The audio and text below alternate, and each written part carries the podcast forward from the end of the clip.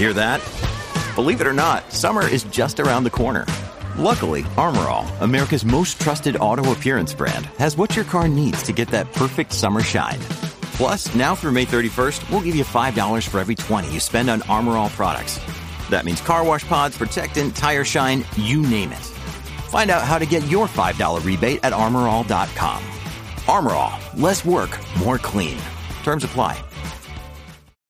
When you need mealtime inspiration, it's worth shopping Kroger, where you'll find over 30,000 mouth-watering choices that excite your inner foodie. And no matter what tasty choice you make, you'll enjoy our everyday low prices, plus extra ways to save, like digital coupons worth over $600 each week. You can also save up to $1 off per gallon at the pump with fuel points. More savings and more inspiring flavors make shopping Kroger worth it every time. Kroger, fresh for everyone. Fuel restrictions apply. Woodhouse Nissan offers a variety of SUVs and crossovers to fit your lifestyle. Whether you're looking for an SUV with high towing capability or a crossover with all wheel drive, you can expect a variety of safety features, plenty of seating, ample cargo space, and innovative design to tackle virtually any adventure. Explore the Nissan lineup of SUVs and crossovers featuring Rogue, Rogue Sport, Kicks, Murano, Pathfinder, and Armada. Visit one of our two Nissan locations or shop online at woodhouse.com. This holiday, whether you're making a Baker's Simple Truth turkey for 40 or a Murray's Baked Brie for 2, Baker's has fast, fresh delivery and free pickup, so you can make holiday meals that bring you all together to create memories that last. Baker's, fresh for everyone. Free pickup on orders of $35 or more. Restrictions may apply. Choose from a great selection of digital coupons and use them up to five times in one transaction. Check our app for details. Baker's, fresh for everyone.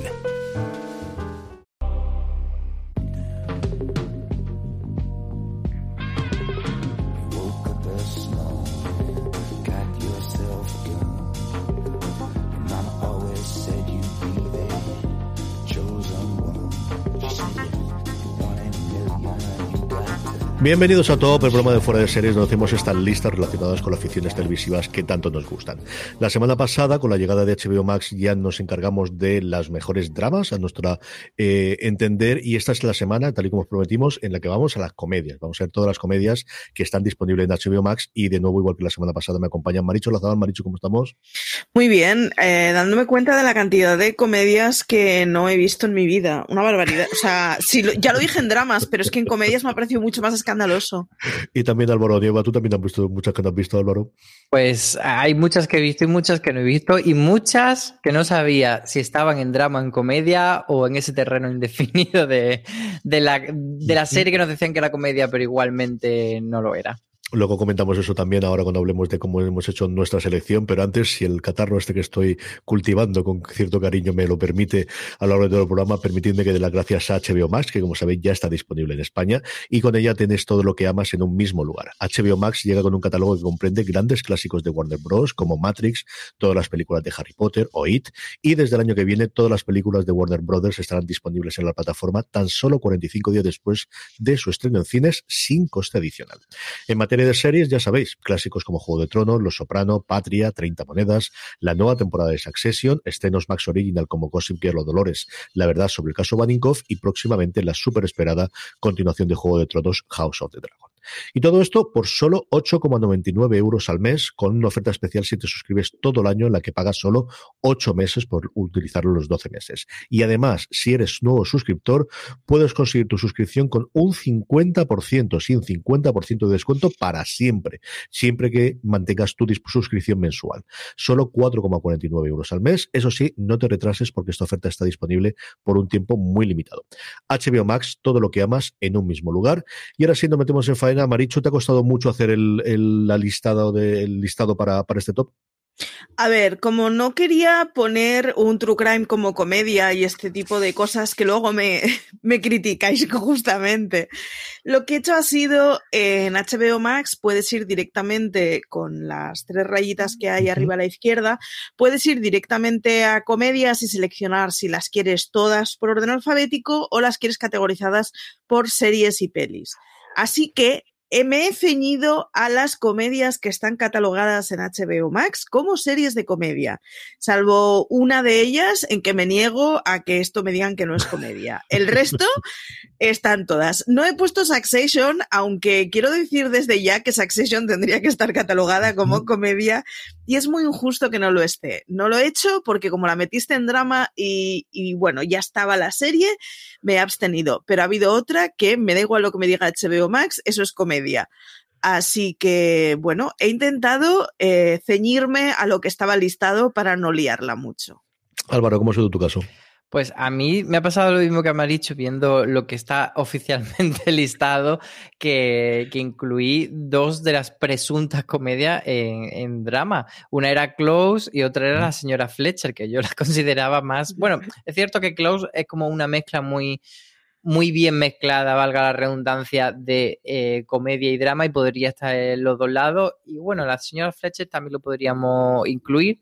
Girls también suele estar eh, por estos lares de comedia, de hecho, el Loemi y todo eso iba siempre a comedia, yo lo considero drama y como ya dije, la he recomendado tanto que no la voy a meter en estas categorías. Y bueno, pues seguí un poco la tónica que de, mi metodología de los mejores dramas, que no me he ceñido a cuáles considero que son los mejores de mi vida, de mi corazón, sino bueno, pues es simplemente buenas recomendaciones y, un orden un poco, pues, según un criterio que he ido haciendo sobre la marcha, que en mi cabeza tiene sentido. Sí, en general hemos intentado eso, ampliar el abanico lo máximo posible para que nos salgan las mínimas eh, repetidas posibles. Yo, lo de Succession, pues eso, iba a hacer la broma de ponerla al número uno, pero me pareció un poquito exagerado, así que mm, iba a dejarlo ahí. Al final, vamos, yo creo Vamos a ver, espera, e, es una serie en la que carcajeas varias veces. Yo la defiendo siempre que es una grandísima comedia negra.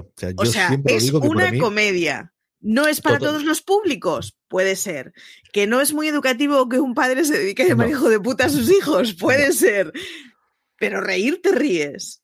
No, no, yo, el momento del tercer episodio, que es cuando estamos grabando, este es el último que se ha emitido, de eh, sonar la música, en, el, en la, esta presentación que tiene ante todos los trabajadores, tuve que parar la serie de la carcajada que tenía. O sea, no podía decir.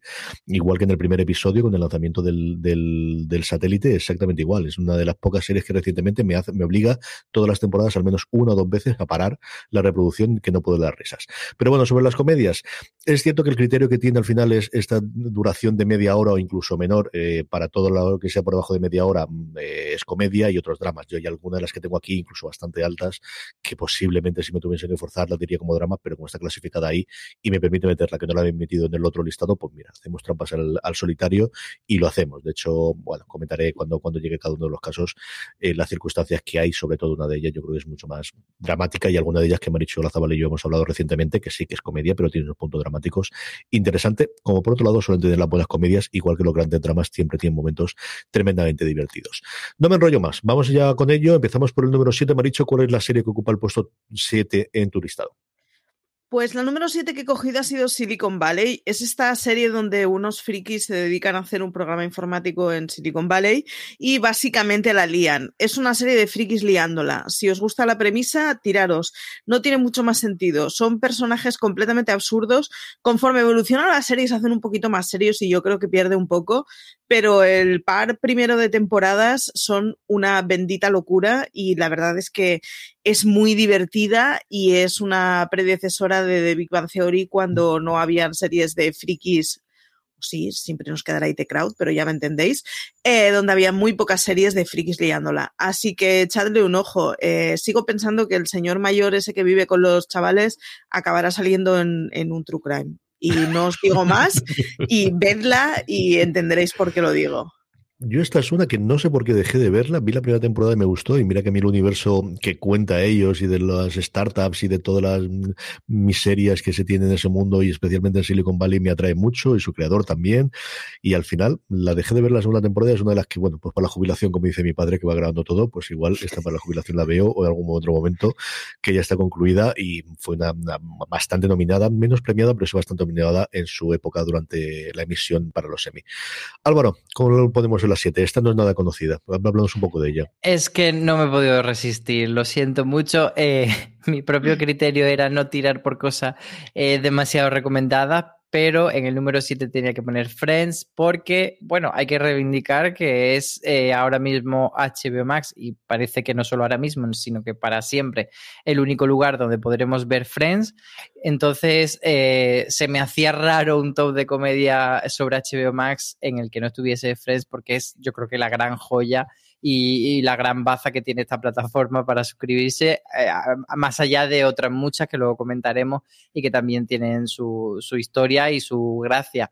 Pero bueno, al final es que esto es historia de la televisión. Friends es una comedia súper simple, no tiene prácticamente premisa más allá de la de unos amigos que conviven en Nueva York y que van haciendo ese tránsito de, de los 20 a los 30 y van madurando que, que, cuando yo veía Friends y me parecían los 30 muy mayores y muy maduros, ahora ya me parece como, pero si son unos chavales, pues bueno, también tiene esa gracia de verlo con, la perspectiva del tiempo, ver también cómo han cambiado eh, pues la sociedad y cómo algunas cosas no chirrían y, esas cosas que, que, tanto se debaten, pero creo que en, el fondo, en líneas generales, Friends ha, envejecido súper bien. Eh, yo creo que junto con las chicas de oro y aquí no hay quien viva de las series que mejor ha pasado el tiempo por ella. Luego hay muchas otras las que las veis y dice, uy, esto eh, el ritmo no funciona tan bien o se han quedado los chistes viejos. Friends eh, es un arma para siempre y, es de esas series que,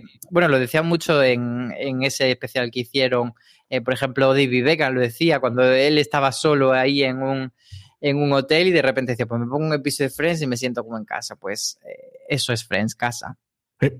Total y absolutamente para muchísima gente es pues eso, la rutina diaria de ver uno o dos episodios o comiendo, o cenando, o pasando la tarde, o de repente ver alguno de ellos y volver a reencontrarlos. Yo la vi completa con Lorena, yo creo hace cuatro o cinco años, volvimos a verla otra vez desde el principio y mi mujer recurrentemente cada dos o tres años la vuelvo a ver desde el principio porque es una serie que le, le fascina.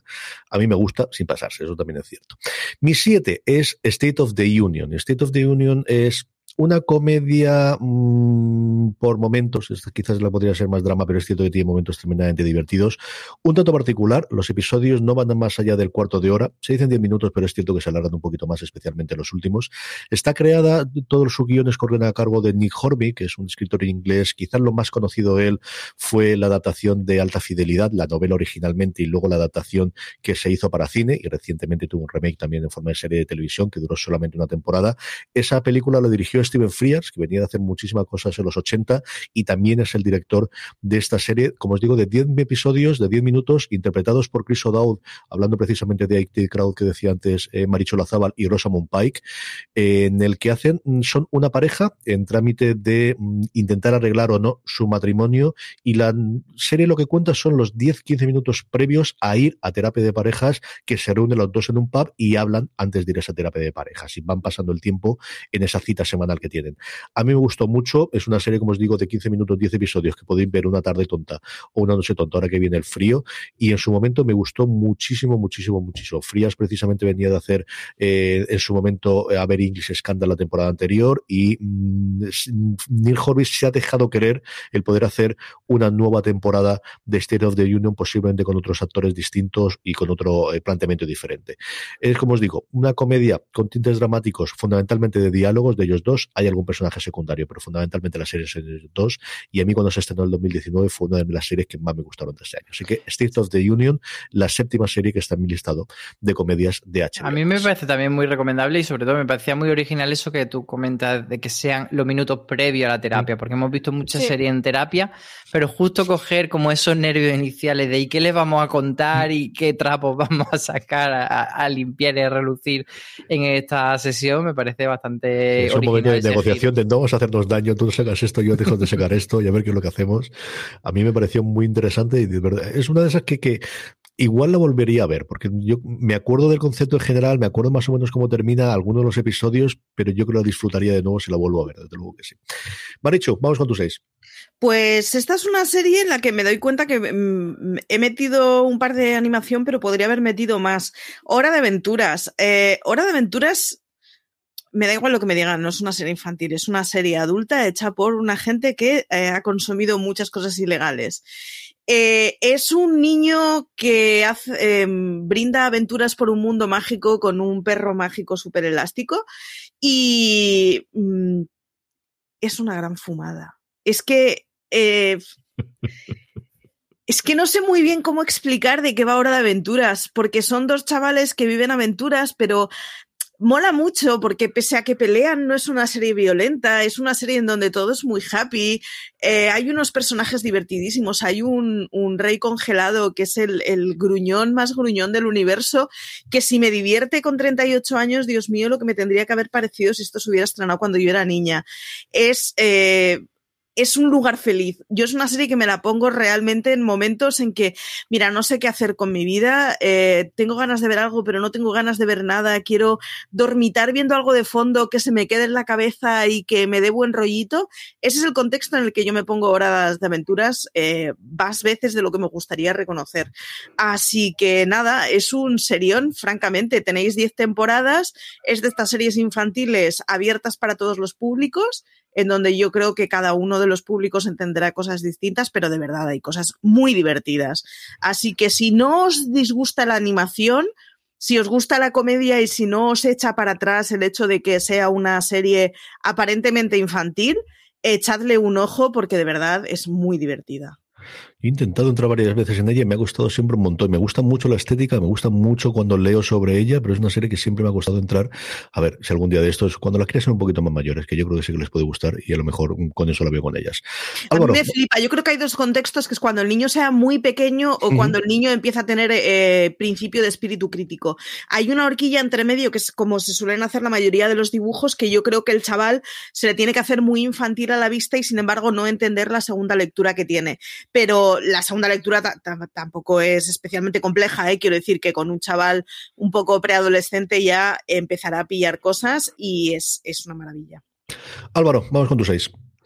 Me voy con Sarah Jessica Parker y su Divorce, esta serie que hizo, bueno, porque HBO tenía muchas ganas de volver a tener a Sarah Jessica Parker en, en sus filas y, y, se reunieron con ella. Ella, bueno, está como productora ejecutiva, además de como protagonista, y lo que hicieron fue arreglarle una cita con Sharon Horgan, que venía de hacer un montón de series de éxito, y, entre las dos tener la idea, pero bueno, Sharon Horgan al final es quien, quien firma como creadora de la serie.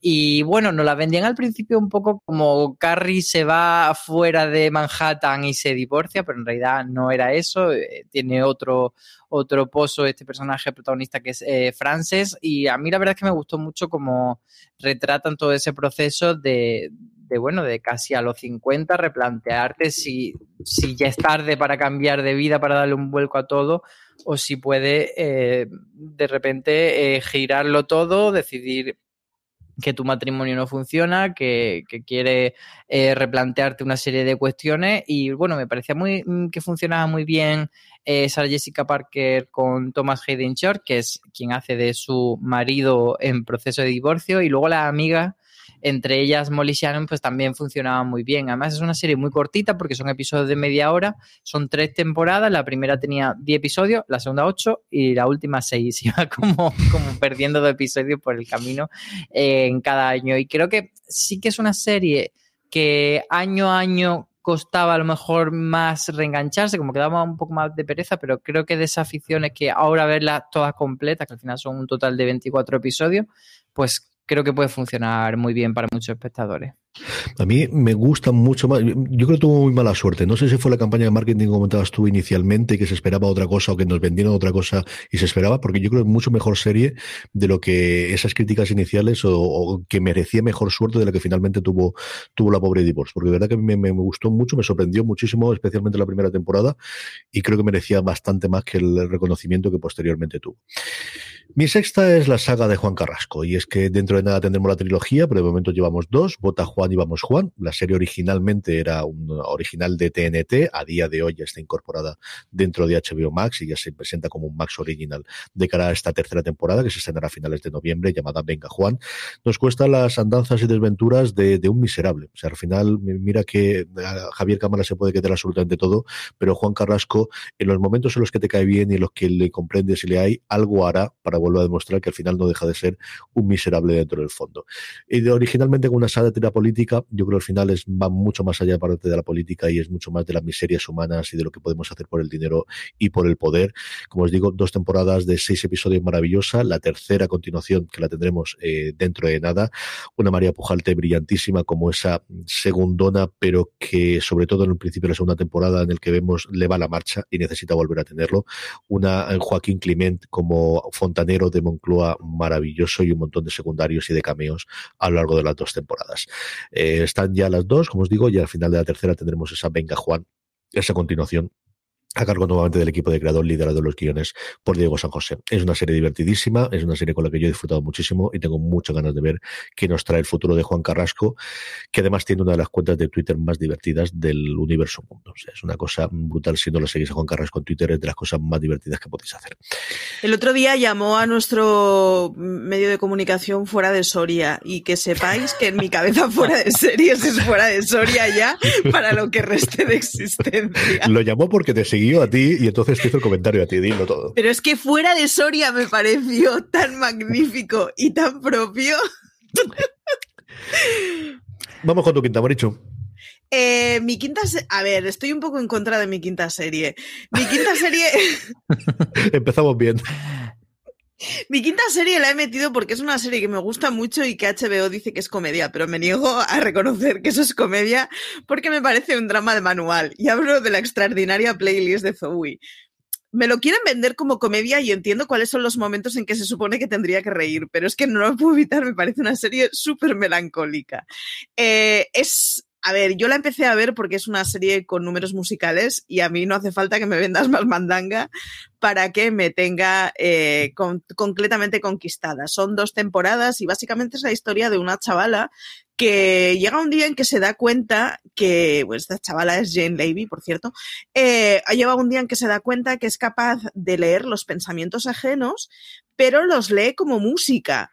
Entonces es, mm, volvemos, eh, me estoy dando cuenta que a mí casi todas las comedias que me gustan podrían tener la etiqueta fumada, porque es una cosa muy sui generis y es un rollo de estos que me gustan mucho en donde está todo completamente normal. Ya le pasaba a Crazy Ex Girlfriend, por ejemplo, y de golpe te meten un número musical eh, así como metido un poco como se pueda y hay una imagen, hay una escena muy surrealista es un tipo de fórmula que a mí me gusta muchísimo.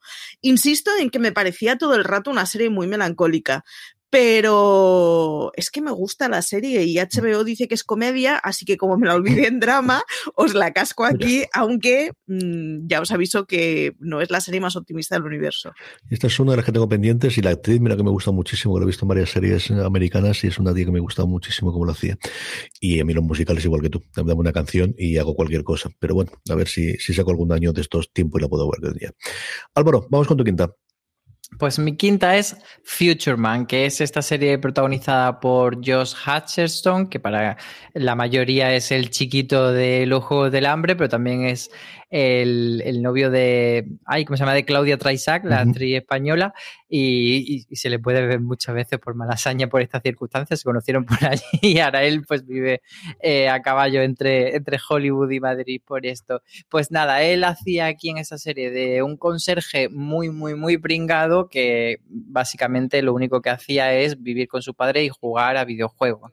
Eh, lo que pasa es que un día, a través de ese videojuego, eh, pues se pasa la última fase, que es como súper complicada, jamás nadie lo ha conseguido, y, se le aparecen en su habitación dos personajes del juego que son eh, una chica que se llama Tigre y un chico que se llama Lobo, y le dicen que en realidad el juego se ha concebido para encontrar al salvador de la humanidad, porque la humanidad en el futuro pues se ha ido a la mierda, está en una situación tal, y son dos super guerreros que vienen a coger a, Josh, que también comparte el nombre con el, con el actor, el personaje, y entonces Josh tiene que ser ese eh, improbable salvador de la humanidad viajando por el tiempo. En el primer episodio, por ejemplo, viajan al pasado, pero luego hay una serie pues, de viajes eh, en todo el episodio y es una serie en clave de comedia, pues riéndose mucho de, todas las convenciones de esta serie de, eh, y estas películas de, de, viaje en el tiempo y de futuro apocalípticos y de guerras cruentas, pero llevarlo a un tono muy de comedia,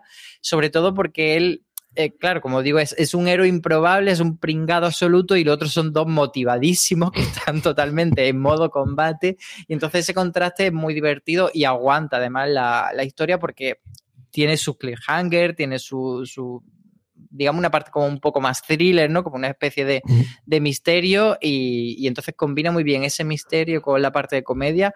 Son tres temporadas también, eh, acabó en 2020 la serie, así que está completa. Y luego está, eh, para quien vieron Happy Endings, está Elisa Coupe, que es quien hace de uno de estos dos personajes, de Tigre, y Derek Wilson, que hace de Wolf, de Lobo, que, que también está espectacular. O sea, el, el trío principal es maravilla.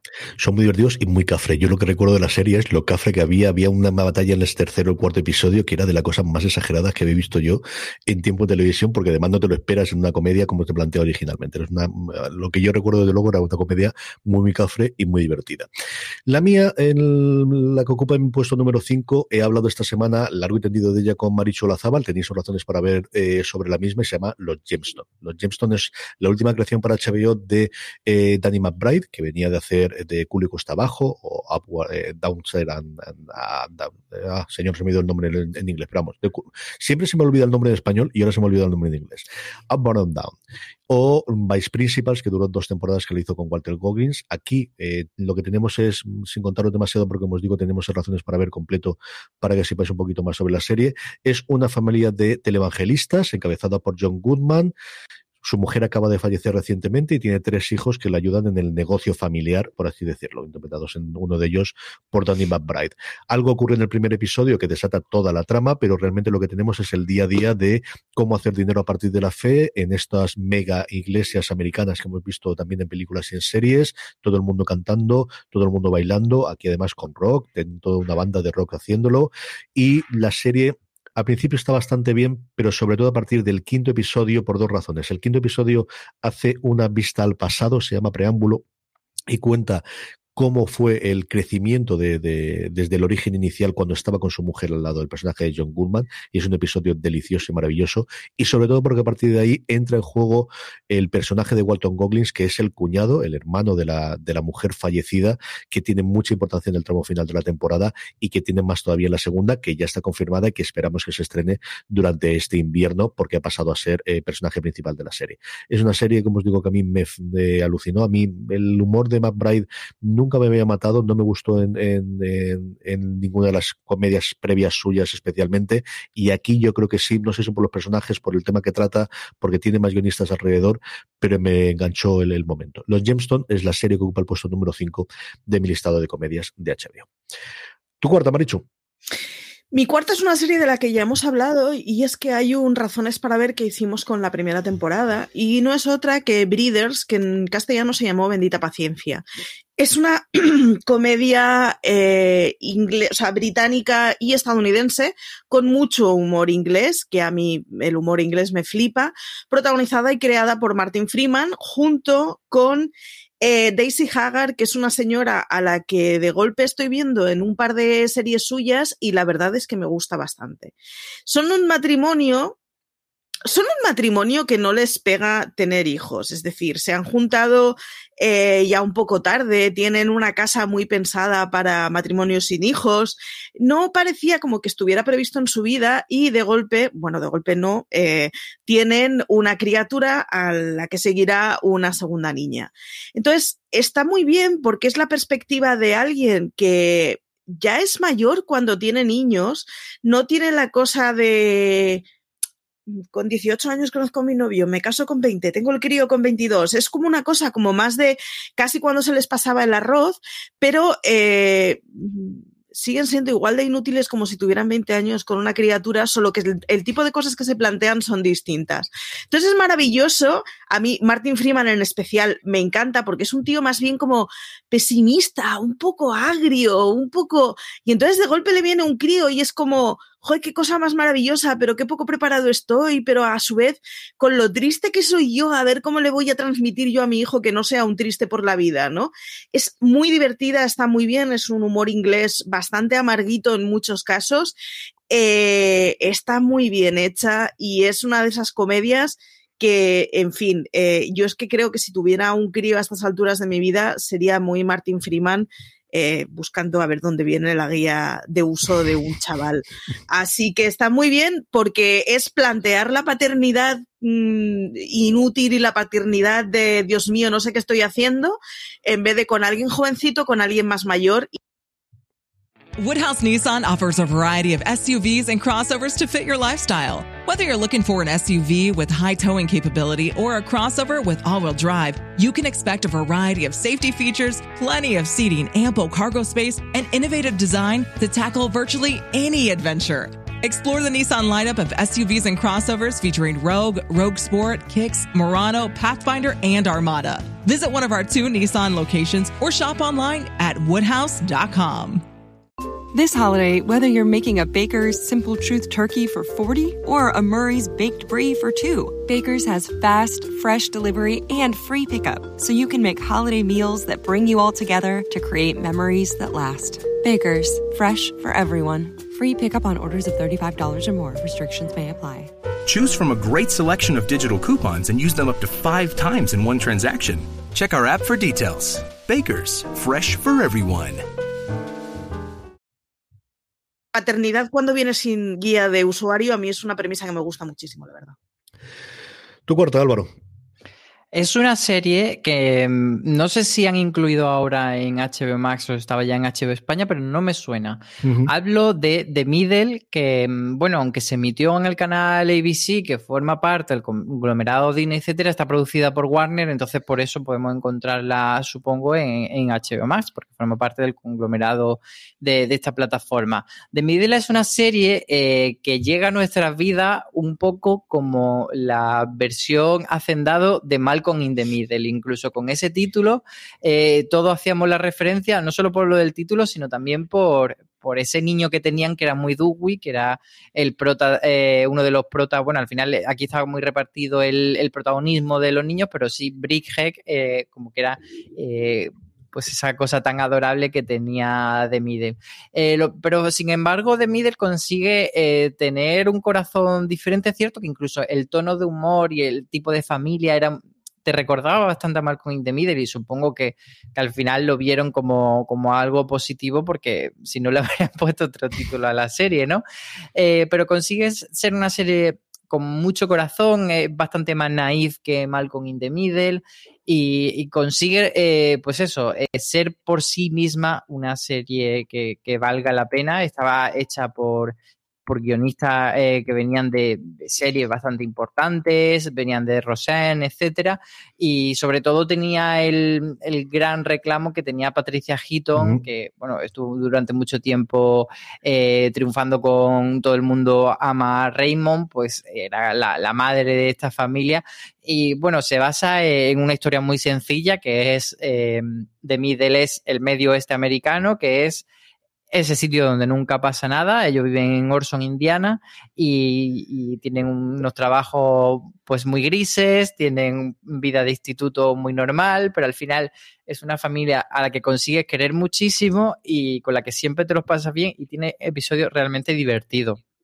Es una serie con la que yo me he reído mucho, pero creo que solo llegué como a la quinta temporada, porque aquí se estuvo emitiendo un tiempo en TNT y en Neox, pero de esto que no la pilla siempre cuando debe. Entonces, eh, creo que una de mis tareas de HBO Max va a ser eh, retomar de mi y ver las temporadas que me faltaron, porque ya os digo que a mí me parecía súper divertida y un lugar feliz, desde luego.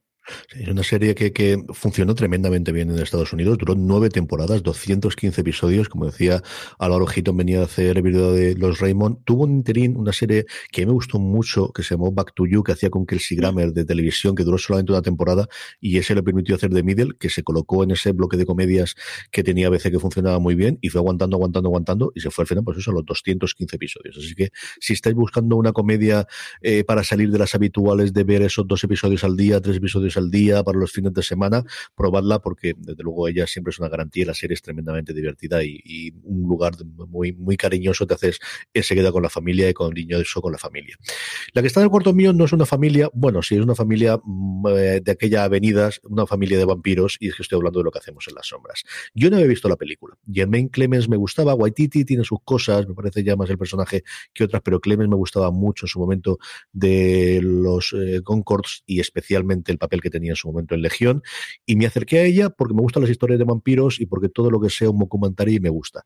Y qué buena la serie qué gran hay. Yo creo que es de la serie que mm, de, en cuanto a reírte por episodio más eh, lo, mantiene durante todos los episodios. Acaba de terminar la tercera con un cliffhanger espectacular y que nadie veníamos venir y que nadie esperábamos. Y la relación de eso, de tres vampiros clásicos que adaptan mucho de la película que originalmente habían hecho en Nueva Zelanda. Y luego un cuarto vampiro nuevo, que yo creo que es una eh, cosa brillante, que es este vampiro de energía que chupa la energía de la gente cansándolas y agotándola, que es Colin Robertson junto con Guillermo, que yo creo que es al final el gran secreto que tiene, ese seguidor de uno de los vampiros de Nandor, que es un latino que quiere ser vampiro y que mientras tanto tiene que ser su sirviente. Un montón de cameos en las, sobre todo los episodios finales de cada una de las temporadas, un montón de momentos divertidísimos y graciosísimos, y que se hacen mucho, mucho de querer estos tres sinvergüenzas. Lo que hacemos en las sombras, las tres temporadas las tenéis ya completas en HBO eh, Max y esperemos que yo llegue pronto la cuarta porque nos han dejado en un momento ahí totalmente parado y hay que ver cómo continúa esto. Este Halloween vi a alguien disfrazado de, vampiro de Colin y me pareció el mejor disfraz que he visto este año, que lo sepáis, un señor calvo o rapado que se parecía en su fisionomía y nada, unas gafas, un jersey de punto y una camisa distintas tonalidades de beige y de, y de marrón, a ver cómo podemos ser más anodino. Así que arreglado. es divertidísima, divertidísima. Marichu, ¿qué historia de comedia? ¿Es esta tercera no es comedia? ¿Esto qué es? Cuéntame. A ver, mi tercera es una transgresión. Yo me niego, pero me niego en redondo a decir que esto no es. Un true crime con el que Marichu se rió mucho. de jeans. No, no va por ahí. A ver. Vamos a ver. Eh, no es una serie victoriana por un poquito de años, pero sí es una serie de tacitas. Es una serie que está protagonizada por Suran Jones, que se está haciendo la segunda temporada, y no es otra que Gentleman Jack. Gentleman Jack es una serie ambientada en 1832 y me niego a pensar que esto no es una comedia. El papel de Suran Jones es de los papeles a los que le he visto más retranca y más humor en la vida. Tiene además una relación con la cuarta pared que ya sé que está muy visto, que esto lo hemos visto mucho y con Josocar nos sorprendió a todos, pero ya a estas alturas no. Pero es que sigue haciéndolo muy bien. Es una de estas relaciones con la cuarta pared que, está bastante bien eh, relacionada. Tiene una banda sonora maravilloso y no digo solo por su sintonía, que la sintonía cuando se le pega la cabeza me puedo pasar una semana escuchando la canción en bucle. Y nada, es la historia de una hija mayor que que ella es mujer, pero tiene muchos de los funcionamientos de un varón para ser mediados del siglo XIX. Eh, viste de hecho como un hombre y tiene muchas cosas de carácter, como por ejemplo gestionar la hacienda de su padre, que están tradicionalmente asignadas al rol del hombre. Es una lesbiana divertida, es uno de los eh, de esos papeles además en donde bueno, eh, me hace mucha gracia porque cuando llegan a la historia de, pasan con muchas mujeres hasta anteayer de, tenía una súper amiga, muy amiga, vivían juntas y se comían él, pero no eran lesbianas, eh, solo eran amigas. Entonces, es una de estas relaciones del siglo XIX en donde pues eso, son dos amigas muy amigas que viven juntas y duermen juntas. Y es una relación maravillosa, es una serie muy buena, la interpretación de Suran Jones, estoy enamorada de esta mujer. Y tenéis que ver Gentleman Jack y no obviad a los que os digan que esto no es comedia, porque el papel es divertidísimo. A ver, como fan de Gentleman Jack, puedo entender tu justificación, porque la parte que, que toca la comedia es muy divertida. Exacto pero yo creo que principalmente drama. Pero venga, te lo compro, te compro. Te lo compro sobre todo porque no la metimos en el top de, dramas y era una ausencia muy justificada. Yo no la metí en el de dramas sabiendo que la iba a meter en el de comedia. o sea, Gentleman Jack es una serie que yo veo cuando me quiero poner de buen humor, no cuando quiero ver un drama. Así que eso en mi cabeza está digerido como una comedia. Álvaro, vamos a un tercera. Pues me voy con una de las grandes, grandes del catálogo. Eh, si, si, en el 7 tenía Friends, ahora tengo otra vez a Lisa Kudrow con The Comeback.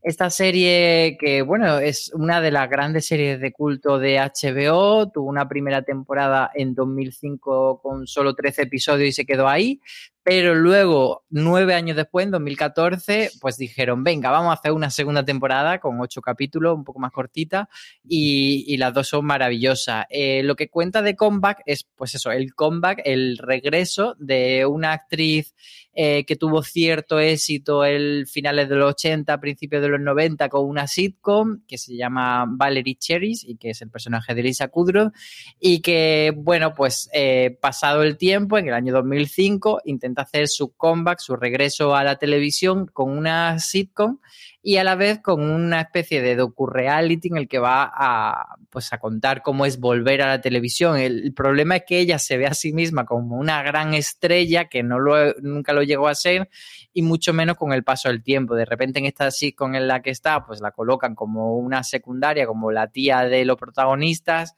y de repente pues no tiene esa capacidad de, de ser la estrella que ella es, pero ella intenta disimular, ella siempre tira para adelante, huye para adelante y y hace como que es la estrella máxima. Entonces crea mucha comedia en, ese sentido y luego la segunda temporada es como que intenta hacer un, un reality, pues más rollo de, la televisión moderna, etcétera. Pero eso son eh, dos temporadas en las que se juega mucho con la metatelevisión, que es súper divertido, que Elisa Kudrow está maravillosa y, bueno, que ella co-creó junto a Michael Patrick King, que es eh, uno de los de los que participó en, Sexo en Nueva York, de los, de o sea, estaba Darren Star, que era el creador, y luego Michael Patrick King, pues, durante muchos años fue director, showrun, etcétera, de Sexo en Nueva York, una de las cabezas pensantes de la serie. La verdad es que es súper, súper divertida de comeback y yo creo que, que es de esas que mucha gente no ha visto y que ahora deberían darle una oportunidad porque mm, no sé por qué hoy estoy recomendando cosas muy cortitas, salvo de Fidel que tiene 200 y pico episodios, estoy recomendando un montón de series cortitas, pero esta es de esas de decir, venga, vamos a ver de Combat, que es una asignatura pendiente.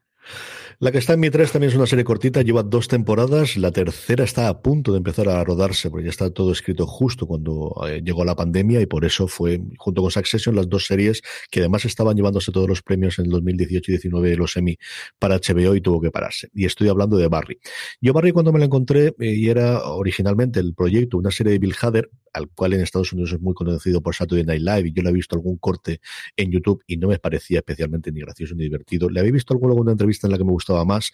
Y la premisa inicial pues sí, te daba para una comedia descacharrante. Lo que tenemos es un asesino en un asesino eh, a sueldo que de repente quiere ser actor. Por algo que le ocurre en el primer episodio, y es que llega a una mm, representación de teatro con, con, futuros actores en Los Ángeles, donde ha acudido a asesinar, a matar a alguien por encargo, quiere ser actor.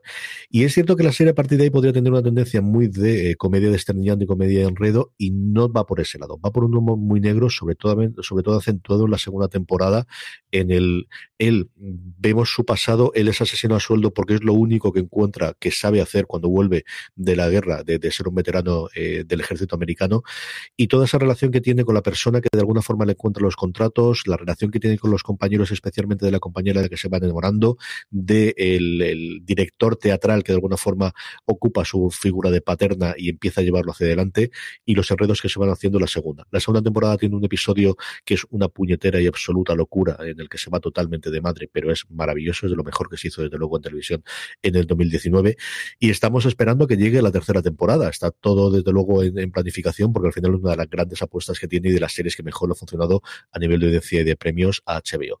Barry, como os digo, la serie creada o co-creada por Bill Hader y interpretada por él es la que ocupa el puesto número 3 de mi top de series de comedia de HBO Max. Barry no la he visto, pero me hace mucha gracia porque siempre que alguien me la resume, habla de que se hizo asesino en serie porque es lo que sabía hacer. Y yo me imagino siempre a este señor pidiendo validaciones en LinkedIn con la actitud de asesino en serie, porque siempre habláis de él, es lo que sabía hacer, que es como... Y no sabía yo creo que te gustaría. Yo creo que es una serie que te puede gustar. Sí, sí, yo, es de las pendientes que tengo y de las que siempre pienso, joder, tengo que, pues eso, a ver una gripecilla en la que me pueda poner con Barry. Vamos con tu dos, que hoy estás tremendamente animada. Eh, pues mira, hoy me voy con Ricky Morty. Eh, Ricky Morty es otra de estas series lisérgicas. En serio, el consumo de LSD no va bien cuando eres un creador de animación. Eh, está hecha por Justin Roiland y Dan Harmon. Yo, Dan Harmon es un señor al que idolatro y me puse a ver la serie, no siendo yo especialmente de animación, porque era de Dan Harmon. Me flipó. O sea, es la historia de un abuelo y un nieto eh, que, bueno, básicamente hacen perrerías. El rollo es que el abuelo es científico y sus perrerías son ir a otras dimensiones. Eh, bueno, son cosas muy fumadas, pero sin embargo, fíjate que Ricky Morty, yo siempre me la veo porque es muy divertida y jaja, como me río, pero Ricky Morty cuando me enamora es en ciertos momentos en que abandona la comedia y de repente hace cosas como muy escena de autor y no, no lo sé, y te saca unas, eso, una imagen de 30 segundos de imágenes que se, que se suceden o un episodio especial en donde el mensaje es, pues eso, la fumada, pero de los días en que estás intenso, ¿no? Y cuando se pone a hacer cosas en serio me parece una maravilla. Lo hace muy de vez en cuando y lo combina con un humor que haya mucha gente que le parece que está demasiado pasado de vueltas y es demasiado exagerado, pero que a mí me gusta. A mí es que el humor que se pasa muy de vueltas me flipa. Ya me gustaba Community por ese tipo de cosas. O sea, a mí mmm, Troyan Abbott in the Morning me parece el mejor programa que existe en la televisión y con Ricky Morty pasa esas cosas de, de, de golpe tienes unas algo súper surrealista que no tiene ningún tipo de sentido. Eh, tiene un personaje que me da muchísima tristeza, que es el padre de la familia, que es el, el prototipo de perdedor en la vida, pero que da mucho juego y que le da una carga dramática a la serie bastante interesante. Woodhouse Nissan offers a variety of SUVs and crossovers to fit your lifestyle. Whether you're looking for an SUV with high towing capability or a crossover with all wheel drive, you can expect a variety of safety features, plenty of seating, ample cargo space, and innovative design to tackle virtually any adventure. Explore the Nissan lineup of SUVs and crossovers featuring Rogue, Rogue Sport, Kicks, Murano, Pathfinder, and Armada. Visit one of our two Nissan locations or shop online at woodhouse.com. Señor, uno de los grandes éxitos, de luego, de la, de la animación para adultos, y no para adultos, porque yo creo que al final aquí lo ve prácticamente todo el mundo de los últimos años. Álvaro, vamos con tu dos. Pues sí, había prometido eh, meter títulos que no fuese muy evidente que yo iba a recomendar. Aquí me salto mi propia regla porque me, me resultaba imposible no meter sexo en Nueva York.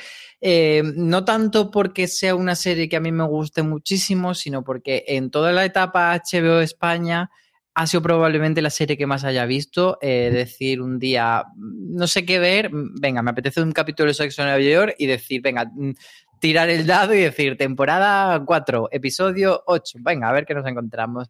Y creo que eh, pues en la etapa HBO Max va a ser igual. O sea, para mí Sexo en Nueva York es una serie que, que, me acompañó durante mucho tiempo en la etapa de como universitaria y yo me sentía muy, muy Carrie Bradshaw en la vida. Y, y, creo que no ha envejecido nada mal, que es una serie que en cuanto, bueno, ha envejecido pues en esas cosas tan graciosas que nos resulta ahora de, que Carrie no sabe usar un, email, por ejemplo, pero luego eh, en cuanto a los temas que trata, sí que hay algunos que se quedan un poco más obsoletos en cuanto a relaciones, porque al fin de cuentas hemos evolucionado como sociedad, algunos más que otros, y, y entonces eh, creo que, que, en líneas generales sí que eh, está todo muy bien hecho, además es una serie que yo recomendaría mucho a quien sea aspirante a guionista, porque están tan bien trabajadas las tramas, o sea, en 20 minutos tú dices, tienes una trama eh, de las cuatro protagonistas eh, que se desarrolla en poca escena, en pocos puntos porque no hay tiempo, todas tienen un nexo común temático, todas está muy bien encajado y todo al final hace clic y se cierra el episodio y es divertidísimo y es brillante. Entonces, ya no solo por, porque me guste, sino porque creo que es una serie muy, muy buena, pues Sexo en Nueva York en número 2. Mi dos es lo que acaba de decir Álvaro, es también Sexo en Nueva York y es que yo creo que es una de esas series que siempre hay que reivindicar. Cuando uno echa la vista atrás y habla de esa HBO como punta de lanza de la nueva ficción o de las series modernas o como queramos verla y te vas siempre a la parte de drama y hablas de Los Soprano y hablas de Deadwood, quizás me son de España, hablas de The Wire, por supuestísimo, hablas de Dos Metros Bajo Tierra y siempre se olvida de Sexo en Nueva York que fue tan transgresora y tan rompedora como cualquiera de los dramas que en ese momento y que le funcionó de audiencia al nivel de Los Sopranos. Era la serie más vista, desde luego, eh, en algunos casos por encima de Los Soprano y luego por detrás de ella, años luz de los visionados que tenía cualquiera de los grandes eh, nombres que había en la parte dramática. Todo lo demás yo lo he contado perfectamente, Álvaro. Es una serie que adoro absolutamente. Es curioso cuando lo a ver el piloto, las cosas que cambian del piloto a después la composición en el resto de las, de las temporadas, con sus altibajos conforme vaya terminando, pero sigue siendo una serie yo creo maravillosa y siempre hay que reivindicarla. Sexo Nueva York, que también, igual que para Álvaro, es la mm, serie número dos de mi top de comedias de HBO. Hemos llegado al uno, Marichu, ¿cuál tenemos ahí? Pues yo he pecado de típica en el 1. Es la serie a la que le dedicábamos el Placeres Culpables de esta semana. Es una serie de Chuck Lorre, que con eso yo creo que ya se ha dicho todo. Y es de Bang Theory, 12 temporadas. Eh, Posiblemente si me preguntaran cuál es la comedia más buena que tiene HBO Max, no diría The Big Bang Theory, pero siendo un poco honesta conmigo misma, es la comedia que más veces vuelvo a ver y que cuando mm. me la encuentro en Zapping me quedo con ella siempre. Ya sé que queda mucho más intelectual citar otras comedias, pero es que al final es una comedia a la que yo vuelvo. Es decir, si esto me lo hubieran preguntado hace 20 años, te diría que Friends, si me lo hubieran preguntado hace un año, te tendría que decir que The Big Bang Theory, porque a fin de cuentas, todas las noches con la reposición de The Big Bang Theory. Eh, a estas alturas no os voy a contar nada que no sepáis. Son unos frikis viviendo que tiene una vecinita de al lado que es muy guapa, muy tonta. Luego resulta que la guapa no es tan tonta y que empieza a haber mujeres en el grupo. El de Big Bang Theory de la primera temporada con el de la decimosegunda temporada no tiene nada que ver. Es una serie que crece muchísimo y que se adapta muchísimo a lo que se le pide conforme va sacando más audiencia es, eh, yo creo que es muy divertida, sigue teniendo unos gags que me siguen haciendo mucha gracia y es una de esas series que es muy democrática. A casi todo el mundo le gusta The Big Bang Theory, aunque sea en algún momento de su vida. Es una serie que pueden ver chavales, es una serie con la que se ríe mi padre, es eso, una serie muy democrática que ha triunfado muchísimo, que fueron 12 temporadas, que fueron muy seguidas. Acordémonos de la cantidad de artículos que salían en la última temporada de Bang Theory. O sea, fue una barbaridad y se leían porque la gente los leía. O sea que nada, echadle un ojo, la tiene HBO Max en exclusiva si no me equivoco. Es un serión de estos típicos, una sitcom de toda la vida, pero es que me parece que las sitcoms de toda la vida siguen funcionando muy bien. Total, absolutamente. Álvaro, ¿cuál está en el top tuyo, por así decirlo, en el puesto número uno? Pues está una serie de, animación, la única que he incluido yo en mi lista, y va muy en consonancia pues, con lo que hemos hablado, por ejemplo, de Hora de Aventuras, porque precisamente Steven Universe nace de una de Rebecca Sugar, que fue eh, previamente guionista de Hora de Aventura y tiene bastantes cosas en común, pero por ejemplo a mí Hora de Aventuras siempre me ha gustado mucho cuando mis amigos me cuentan cosas sobre todo de la mitología, de la complejidad que tiene y de, ese desarrollo que a lo largo de las temporadas va tejiendo Hora de Aventura y va contándote sobre el mundo y sobre los personajes, pero nunca, como tú decías, CJ, a mí siempre ha habido algo como que no me ha acabado de encajar o no he, no he llegado a entrar bien en el humor de Hora de Aventura. Sin embargo, con Steven Universe, eh, pues comparto un poco esto, pero sí que he entrado de lleno. Eh, Steven Universe yo la vi en un momento un poco raro en el sentido de que cuando la empecé estaba en Netflix y tenían solo la primera temporada, que son 52 episodios, y luego saltaba a la tercera o la cuarta. Entonces me quedé eh, absolutamente descolgado después de, esa primera temporada.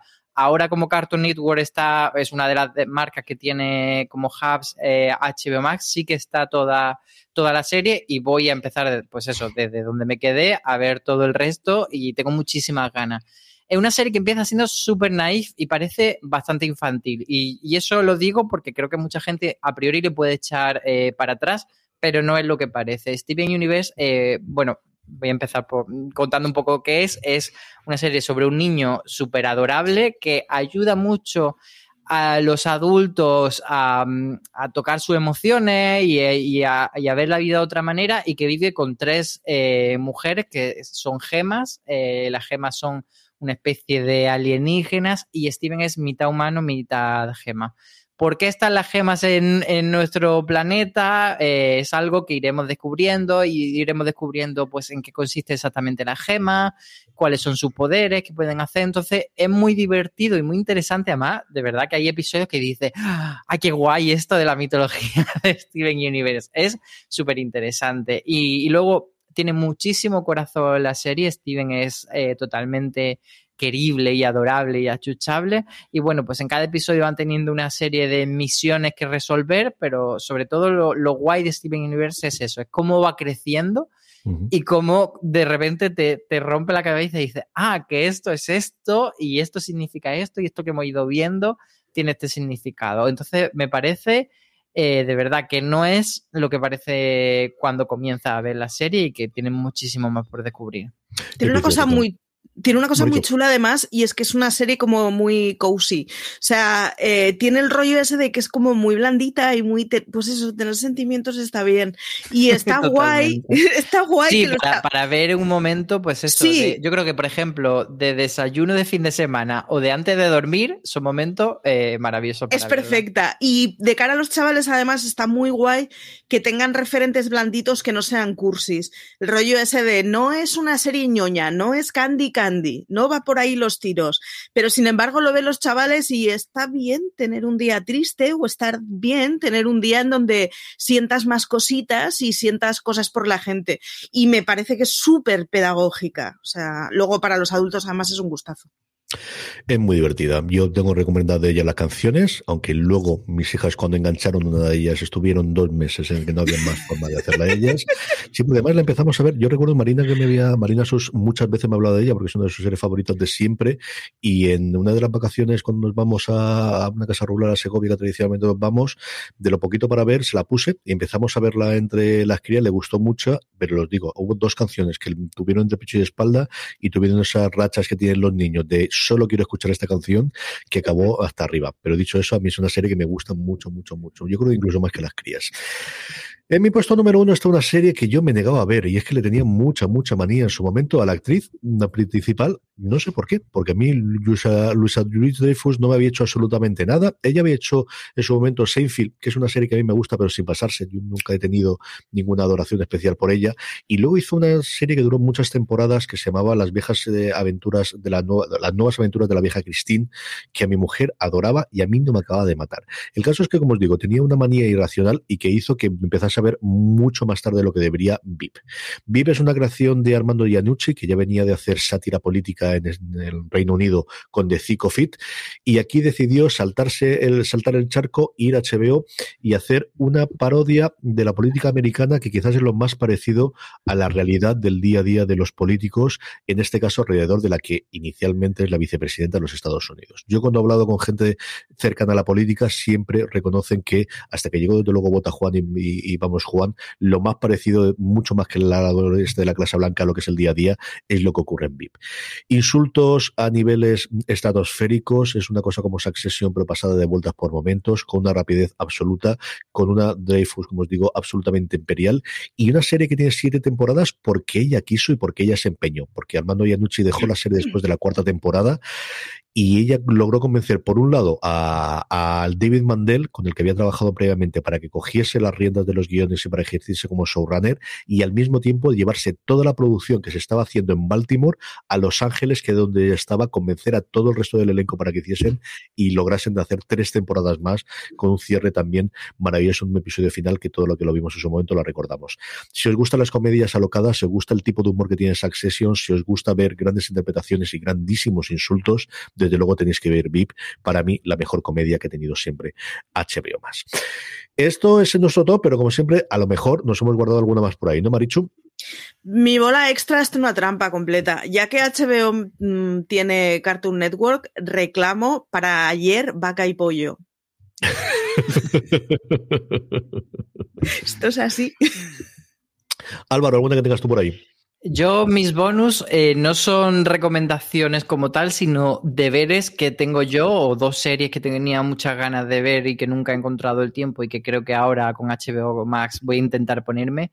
Una es un clásico de HBO que es Iluminada o Enlighted, que es esta serie protagonizada por Laura Der, que además firmaba el guion junto a Mike White, que es el de, de White Lotus y que está ahora muy de moda y era pues una alta ejecutiva que perdía los papeles y tenía una crisis nerviosa, etcétera, y una serie que duró dos temporadas de esa, de esa camada de, de series mm, comedia drama que hacía HBO hace unos años. Y la otra es Star Trek, que es esta serie que nos recomendó Aloña en Watchlist, em, que la creadora es la, guionista, es Rose Matafeo, y es sobre una chica eh, que vive en Londres así con una vida un poco precaria y que de repente una noche se tira a una estrella de Hollywood y su vida cambia un poco. Entonces es una serie también muy cortita, de creo que son seis episodios, una cosa así. Y pues bueno, pues el Lighted y Star Trek son mis dos deberes para semanas próximas. Yo cositas que tengo por aquí. Por un lado, eh, Curious Enthusiasm, el solo de Larry David o Larry David o como queréis hacerlo porque he tenido 74 nombres aquí en España. Quizás es la serie que la gente que nos está oyendo y que le vea más eche de menos, pero es una serie con la que nunca he entrado. Decía antes con, con Seinfeld y aquí exactamente igual. Y me gusta en alguno de los cortos, pero es una serie que en su momento no empecé a ver y que ahora con todas las temporadas me cuesta. Igual algún momento de esto la veo. La que posiblemente hace 10 años estaría en cualquier top de comedias es El Séquito o Entourage, en su versión original de HBO, que es una serie que en su momento tuvo muchísimo éxito y que yo creo envejecido fatal y se ha olvidado. Más allá de los problemas que tuvo legales Jeremy Piven en su momento, yo creo que es una serie que ha envejecido bastante, bastante mal con el tiempo. Algo parecido recientemente con Bowlers, que teniendo incluso a La Roca como protagonista, yo creo que nunca llegó a romper el Zeitgeist, tenía audiencia y funcionaba bien, pero no es una serie de la que se recuerde especialmente como comedia recientemente. Y luego Hanger, que también es una serie en ese momento extraño de, de HBO, de transición entre Los Soprano y Juego de Tronos, que se quedó por en medio y que yo vi su primera temporada y me gustó bastante, pero al final la tengo fuera. Luego el resto, simplemente hablar de Looking, que no es una comedia, realmente es un drama, pero como dura menos de media hora y la, veréis ahí en medio, es una historia que me pareció muy chula, muy bonita, con, hablando precisamente de Wild Lotus, el protagonista de Wild Lotus aparece como uno de los, de los intérpretes y más gente también conocida. Y luego sí quería comentar dos programas, que no son series, pero sí dos programas que yo veo recurrentemente en HBO en HBO que es Real Time with Bill Bagger, que presenta el cómico Bill en Estados Unidos. Es una horita de programa largo de entrevistas y de debate y de tertulia con dos monólogos que tiene uno al principio y otro al final, que suelen encontrarse los trozos eh, también en YouTube, pero el programa completo vale mucho la pena y lo publica los viernes, si no recuerdo mal. Y luego el multipremiado es el ganador de los Emmy de los últimos cuatro o cinco años, The Last Week Tonight with John Oliver, en el cual tiene un pequeño repaso a la semana de 10 minutos y luego centrado en un tema principal durante 20 o 30 minutos. Va por días, va por temas, el formato ya no es tan novedoso como originalmente, pero yo sigo estando recurrentemente todos los lunes para verlo. Y son dos programas de humor y de comedia de actualidad que si os gusta, los tenéis disponibles también en HBO Max y yo creo que mucho la pena. Y CJ nos ha vuelto a meter 25 títulos en la bola extra. He dicho tres. Tenía más. ¿Tres en qué mundo? Tenía como 14 más, pero los habéis ido nombrando, así que no iba a volver a decir Silicon Valley y Friends, así que iba a decirla. Ah, y ya sabía yo que se me ha olvidado una, Better Things, que esta sí que no tengo perdón de Dios, porque ah. empecé a verla y la tengo pendiente y ahora que voy a concluir la, la serie con todos los problemas que tuvo en su origen, esta hay que verla. Sabía yo que me faltaba alguna más. Voy a poner una musiquita de reloj cuando lleguen las bolas. Pero yo las dejo al final. Yo no hago como hacía mi padre que metía tres series en una o cosas ah, similares o cosas por el estilo. al final, ¿qué hay? Más, pues más, pues 20 Don Carlos hace contabilidad creativa. En el número 7 estas 25 series. Sí. En fin, que con esto concluimos. Damos de nuevo las gracias a HBO Max. Sabéis que ya la tenéis disponible en España por solo 8,99 euros al mes, con una oferta especial si te suscribes todo el año, en la que solo pagas 8 meses y que además, si eres nuevo suscriptor, puedes eh, conseguir tu suscripción con un 50% de descuento para siempre mientras mantengas tu suscripción mensual. Solo te quedarían 4,49 euros al mes. Eso sí, no te retrases porque esta oferta está disponible por un tiempo muy limitado. HBO Max, todo lo que amas en un mismo lugar. Maricho Lazabal, un beso muy fuerte hasta el próximo programa. Nada, un besazo y hasta la próxima que nos oigamos. Donald Nieva, hasta la próxima. Muchos besos. Muchos besos y a todos vosotros gracias por aguantarme esta voz espantosa y horrible. Espero que se haya grabado medianamente bien. Voy a ver si me tomo algo y me cuesto, que hay mucho más faena que hacer. Tenéis mucho más contenido en foradeseries.com, también en nuestro canal de podcast, en nuestro canal de YouTube, que lo digo muy pocas veces, youtube.com barra fuera de series y en redes sociales donde nos podéis encontrar. Somos fuera de series en todas y cada una de ellas. Gracias por escucharnos, gracias por estar ahí y recordad, tened muchísimo cuidado.